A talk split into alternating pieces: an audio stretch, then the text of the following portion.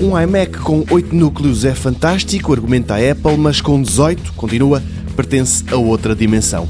É hoje que a marca fundada por Steve Jobs põe à venda o seu mais recente iMac Pro e a versão mais avançada é tão potente que na descrição do computador a Apple se vê forçada a deixar claro que os 18 núcleos na capacidade de processamento não se tratam de uma gralha.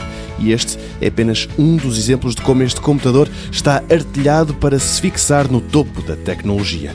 Em Portugal, e apesar de aparentemente já estar disponível, os preços ainda não foram desvendados e mesmo na América, até agora o que se conhece é o preço do modelo base, 5 mil dólares, qualquer coisa como 4.200 euros, mas que não se pense que esse será o preço praticado entre nós. Não vai ser, vai ser bem mais caro.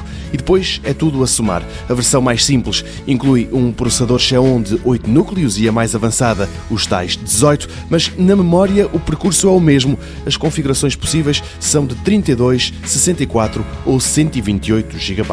No espaço de armazenamento também é assim, no mínimo 1 TB, no máximo quatro vezes mais. Está bom de ver que são máquinas pensadas para estúdios, para criativos que trabalham com imagem e principalmente com vídeo. Para esses fica um primeiro aviso. Quem já experimentou os novos iMac Pro faz um sublinhado. Não é nada fácil fazer upgrades a estas máquinas, nem mesmo à memória RAM. Por isso, talvez seja boa ideia investir um pouco mais logo na altura da compra e comprar-se pelo menos o modelo de 10 núcleos.